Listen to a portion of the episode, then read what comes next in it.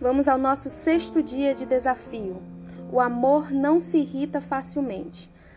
Melhor é o homem paciente do que o guerreiro, mas vale controlar o seu espírito do que conquistar uma cidade. Provérbios capítulo 16, versículo 32. O amor, ele é tardio em ofender e pronto a perdoar. Você se irrita e se ofende com facilidade?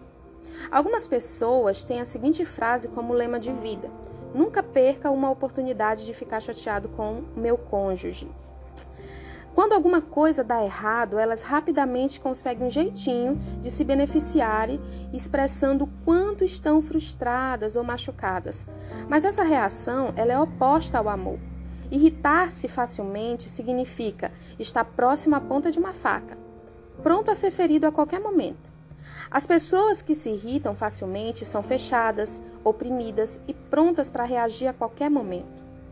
Quando sob pressão, o amor ele não se irrita. Problemas pequenos, eles não criam grandes contra-ataques. A verdade é, amor não se ira ou se machuca menos que exija uma razão legítima e justa diante de Deus.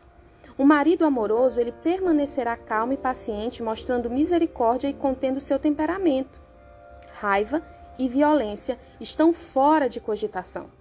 A esposa amorosa não é extremamente sensível ou mal-humorada, mas exerce o autocontrole emocional. Ela prefere ser uma flor entre os espinhos e responde amigavelmente às situações difíceis. Se você está caminhando sobre a influência do amor, você será motivo de alegria e não de dor. Pergunte a si mesmo: eu sou uma brisa suave ou uma tempestade esperando para agir? Por que as pessoas se irritam facilmente?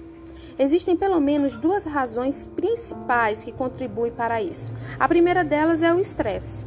O estresse nos sobrecarrega, suga a nossa energia, enfraquece a nossa saúde e nos deixa mal-humorados. O estresse ele pode ser causado por problemas de relacionamento, discussões, divisões e amargura. Existem as questões de excesso, excesso de trabalho, muitas das vezes, jogar muito e gastar excessivamente. E existem as deficiências, não descansar, não se alimentar e não se exercitar o suficiente. Muitas vezes nos submetemos a esses males e isso nos torna irritáveis.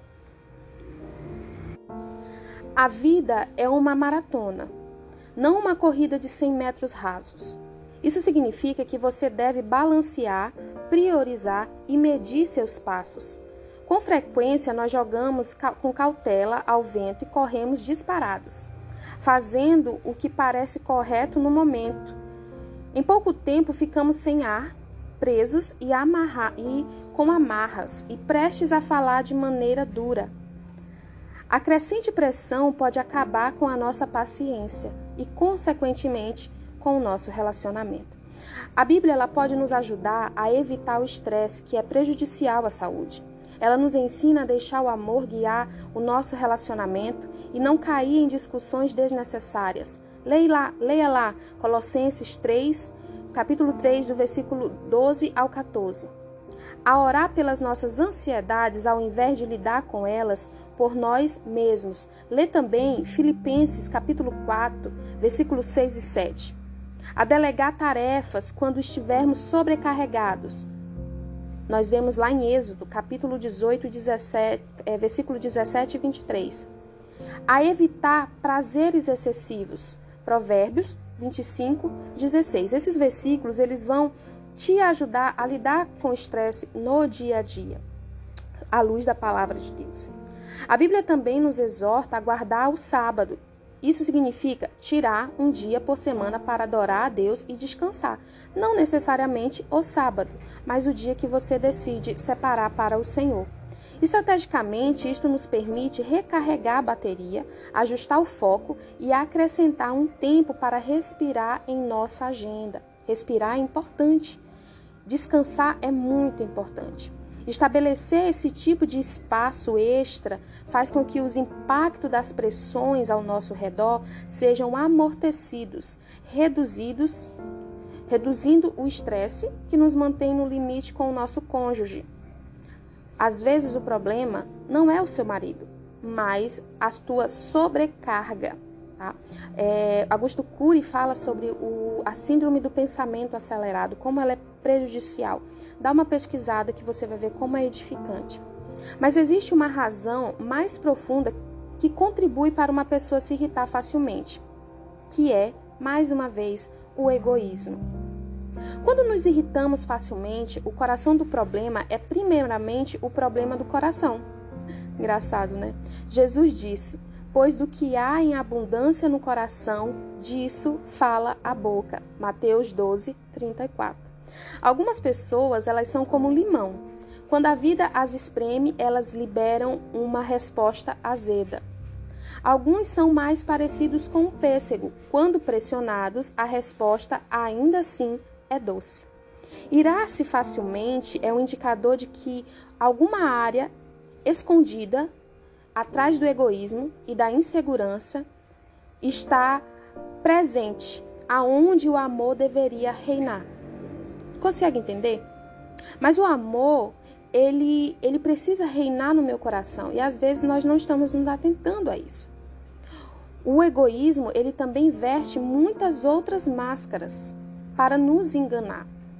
A cobiça, por exemplo, é o resultado de ser ingrato pelo que você tem e escolhe é, encobrir ou se apaixonar por algo que é proibido. Quando o coração ele é ambicioso, ele se irrita e se frustra facilmente. Eu quero que você anote alguns versículos. Leia Tiago, capítulo 4, versículo 1 ao 3. A amargura, ela cria raiz quando respondemos de maneira crítica e nos recusamos a tratar a nossa raiva. A raiva, ela, a raiva não resolvida de uma pessoa amargurada vem à tona quando é provocada. Também dá uma lida lá em Efésios, capítulo 4, versículo 31. Lembrando que a gente está num desafio, então vamos aprender um pouquinho a ambição por mais dinheiro e posses nos frustrará com desejos inalcançáveis. Lê lá também 1 Timóteo, capítulo 6, versículo do 9 ao 10. Essas fortes paixões unidas com a insatisfação nos levam a ofender qualquer um que esteja em nosso caminho. O orgulho nos leva a agir de forma áspera para protegermos nosso ego e reputação. Estas motivações nunca serão satisfeitas, mas quando o amor ele entra em nosso coração, ele nos acalma e nos inspira a tirar o foco de nós mesmos. Ele liberta o nosso entendimento e nos ajuda a liberar as coisas desnecessárias. O amor irá nos levar a perdoar ao invés de guardar rancor, a sermos gratos em lugar de mesquinhos, a sermos satisfeitos ao invés de prontos a fazer dívidas. O amor, ele nos encoraja a ficarmos felizes quando o outro é bem-sucedido, em lugar de perder o sono de tanta inveja. O amor diz: compartilhe a herança, ao invés de dispute com seus parentes. O amor nos lembra de priorizar a família em lugar de sacrificá-la por uma promoção no trabalho. No amor, nós entendemos tudo isso. No final das contas, o amor diminui o estresse e ajuda a acabar com o veneno que pode crescer dentro de nós em cada decisão que, que nós tomamos.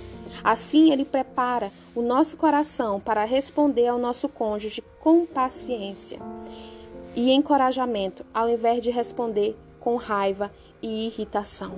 Nesse dia, vamos exercer esse fundamento. Fiquem na paz e até amanhã.